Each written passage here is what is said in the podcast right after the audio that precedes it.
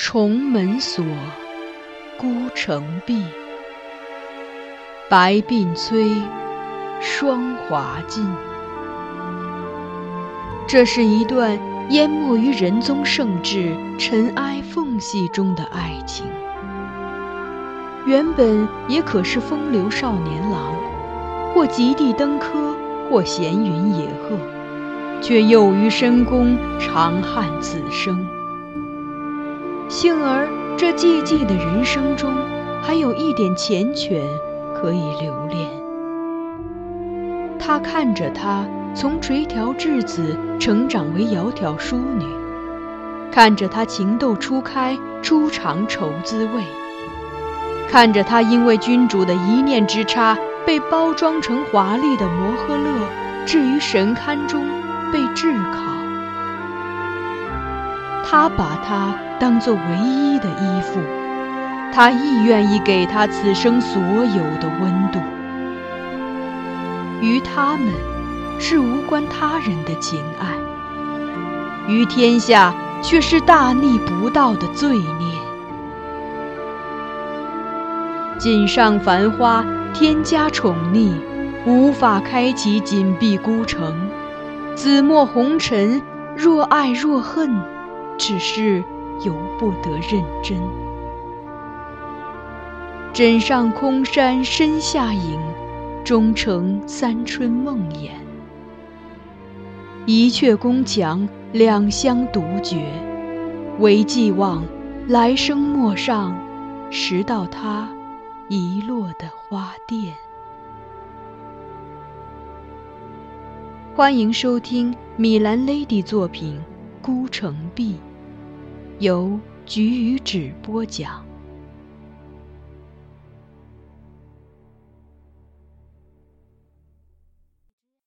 嫁衣。曲终人散时已近四更，七郎与崔白相继告辞，而我则送欧阳修至客房稍事盥洗，以待驱朝。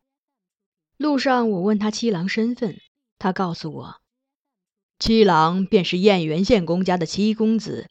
名基道，字叔元。我这才明白，原来他便是晏殊的幼子，若竹的七舅舅，大名鼎鼎的晏七公子晏基道。他出身相门，词风婉妙，与父齐名，难怪如此轻狂不羁，傲视权贵。次日，我把此事跟公主说了，她讶异之余，亦很感慨，走至露台边，扶着栏杆出神。我想，他是想起了去年在白帆楼听见的小燕的词：“谁堪共展鸳鸯锦，同过西楼此夜寒。”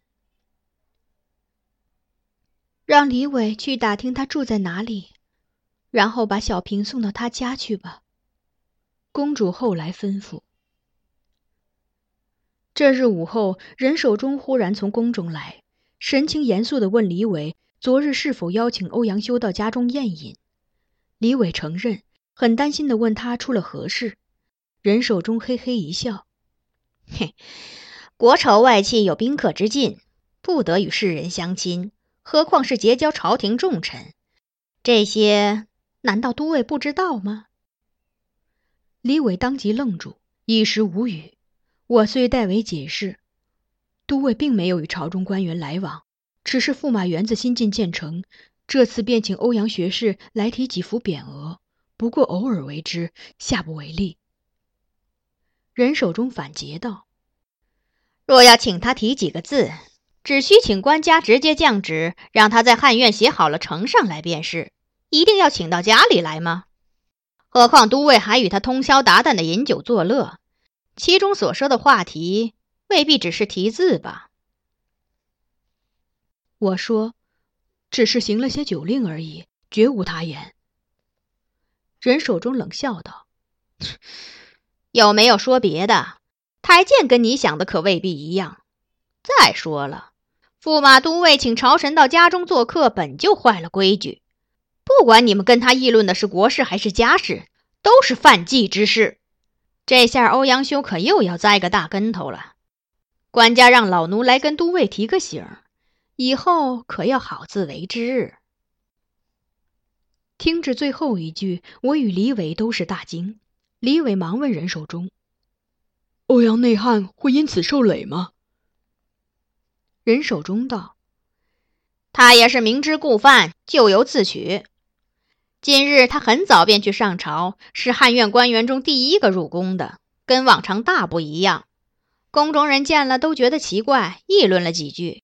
台官听说了，便去查。”很快查出，他昨日赴都尉宴集，玩了个通宵，是直接从驸马园子起身来上朝的。官家知道后，不待台谏正式弹劾，便发下辞头，让他出知同州。正式的诏令会在明日宣布。任守忠走后，我向李伟告罪，因邀请欧阳修是我的主意，却未料到给他们引来这样的祸事。李伟摆手道。不关你事，能与欧阳内汉把酒言欢，与我是一大幸事。何况公主也很欢迎他，昨天他那开心的模样，真是很久没见过了。不过连累欧阳内汉至此，该如何是好？公主得知这事后，立即入宫见父亲，请求他收回成命。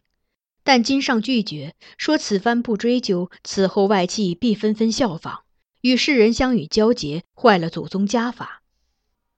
公主无计可施，郁郁的回来，一夜愁眉不展。好在以当今宰相韩琦为首的宰执都很欣赏欧阳修，有维护之意。次日辞头送至中书门下时，被执政压下不发，然后几位宰执进言挽留欧阳修。说他现在正在修唐书，需留意京中，随时查阅资料，与三馆秘阁修书者交流，时不宜居于外郡做此事。最后，金上勉强答应，收回令吉不外的词头。消息传来，公主才松了口气，双手合十，感谢天地。须臾，又无奈的笑了笑：“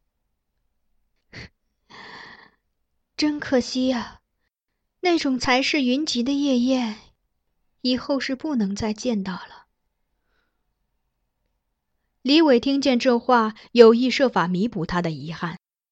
十月初，他向金上上书，说国朝太宗皇帝的女婿柴宗庆曾获许可与世人往来，故现在请求元历解除这种宾客之禁。金上下诏回答说。日后接纳宾客之前，需先行上报宾客名单，获得批准后，才可在家中宴客。这其实是种较为委婉的拒绝。如果驸马上报的名单中有欧阳修那样的名士名字，当然是不会被批准的。肩上允许李伟接见的，终究不过是些无关痛痒的闲人。那日驸马园中的名士夜宴。的确不会再有了。当公主告诉小平将把她送到燕姬道家中时，小平喜出望外，连连拜谢，又哭又笑，惹得公主也落了泪。小平大惊，忙问公主为何不乐。公主拭去泪痕，微笑道：“我不是难过，是在为你高兴呢。”随后，他又与我商量。说看得出崔白与嘉庆子彼此都有好感，不如撮合他们，让嘉庆子嫁与崔白为妻。我也认为这是个好主意，遂前去拜访崔白，向他透露了公主的意思。崔白承认嘉庆子确实给他留下了很好的印象。起初留意到他，是因为他带公主饮酒。那满面红晕的样子，很像当年的董姑娘。何况他面泛桃花，也跟董姑娘一样，是源于那么单纯善良的动机。后来听他论我的画作，更令我意外。他没有特意学过绘画，却能看懂我的作品。世间所谓的知音，也不过如此吧。他正式请了媒人。前往公主宅向嘉庆子提亲，公主立即答应，又找人合了他们的八字，以决定他们的婚期。测字结果是十一月中有一个大吉大利的日子，若错过此日，这样的黄道吉日就要等到次年四月才有了。四月，听到这个月份，我与崔白都有些不自在。当年若非决定等到四月天子圣节，也许崔白早就娶了秋荷了吧。未免又夜长梦多，我建议公主将嘉庆子的婚期定在十一月。当然，我没向她细说原因，只说崔白与嘉庆子年龄都不小了。国朝男子三十，女子二十仍未婚，便属婚姻失时。他们各自都超了几岁。过了年又长一岁，说出去不太好听。公主也同意，只是颇有些惆怅。这么快？那么，他只能陪我一个月了。我身边的人又少了一个。我没有接话，他勉强笑笑，握住我一只手。幸好，你还在我身边，是不会离开我的。我心里有冰裂般的疼痛，但还是维持着微笑，跟他提起别的事，然后在他分神之时，让手不着痕迹的从他手中滑出。嘉庆子仍属宫中内人，婚嫁之事需抱着宫中申请后才可行，自然不会有人服公主之意。嘉庆子的婚事很快得到批准。但这婚事定得很仓促，离婚期又只有一月。苗贤妃大感意外，召我回宫，细问我崔白身家背景。我一一说明后，他才放心，道：“嘉庆子也是我看着长大的，跟我半个女儿一样。这次出嫁，我不会亏待她，也会给她备一份嫁妆，不比运果儿的差。”随后便唤来王物资，命他取来阁中账本及财务清单，要自己选些添进嘉庆子的嫁妆里。他一边选着，一边问我崔白性情喜好，以此决定备什么礼物。就在我们闲聊之际，却听门外患者传报，说董贵人来阁中了。我们都出门相迎，秋荷气色仍不好。走起路来也是步履漂浮，像是风一吹就会倒。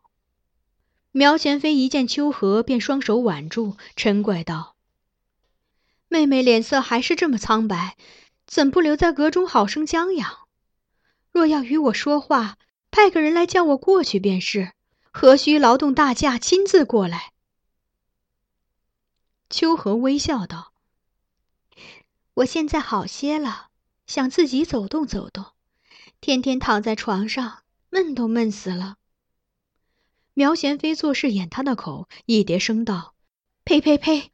好端端的，别说那样不吉利的字眼。”秋荷只是笑，看见我又很高兴的与我寒暄，并问公主近况。待进到厅中坐下，他看见苗贤妃是才没有收起的账本。便笑问苗贤妃为何自己算账，苗贤妃便提起了嘉庆子要出嫁之事。我暗暗叫苦，很担心会引出崔白的名字，而事实也的确这样顺势发展了。秋荷问嘉庆子未来的夫君是什么人，苗贤妃立即回答：“是个京中有名的画师，好两人，虽然比嘉庆子大了十几岁。”但人据说还不错，模样性情都挺好，画的一手好花鸟，如今也有些身家了。秋荷的笑意开始滞涩，默默听了许久后，他终于问苗贤妃：“这位画师的名字是？”崔白。苗贤妃回答，反问他：“你听说过吗？”秋荷顺了顺目。适才僵硬的唇角又扬起一个柔和的弧度，有些耳熟，但想不起在哪里听过了。苗贤妃浑然不觉他这些细微的表情异动，笑道：“一定是听官家或皇后提到过，崔白这么有名，他们一定跟你说过。”秋荷离开时，我主动送他出去，默默陪他走了一段，想对崔白的婚事稍作解释。很艰难的刚开了口，说出个“崔”字，他便即刻阻止我说下去。怀吉，没关系的，我都明白。他那么温柔的微笑着，仿佛需要安慰的那个人是我。你跟我回去。带个礼物给嘉庆子，把礼物搁在苗娘子给她的嫁妆中就好，不必说是我送的。到他阁中后，他屏退宫人，然后进入内室，在其中找了许久，然后取出一个锦盒递给我。我打开一看，发现是一件鲜艳的红被子，缂丝织锦，织里织美，宛若天成。霞帔遍透如意云纹宝相花，绣工精绝，灿然夺目。那是都中新娘所穿嫁衣的样式，工细至此，显然是秋荷亲手制成。嘉庆子下个月就要出嫁了，想必来不及细细绣嫁衣，不如就把这件送给她吧。秋荷说，还是浅笑着。但低眉垂首，没有让我看见他鄙视的目光。只是这件衣裳做了好些年了，也不知跟坊间的比，花样有没有过时。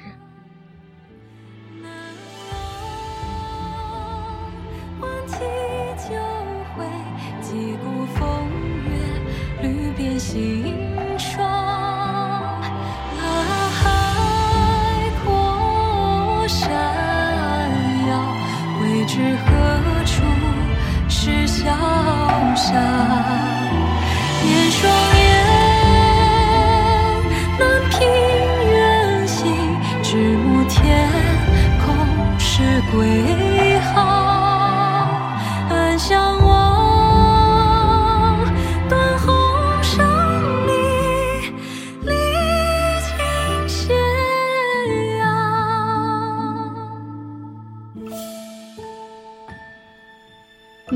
刚才收听到的是菊与纸播讲的有声小说《孤城闭》，欢迎继续收听。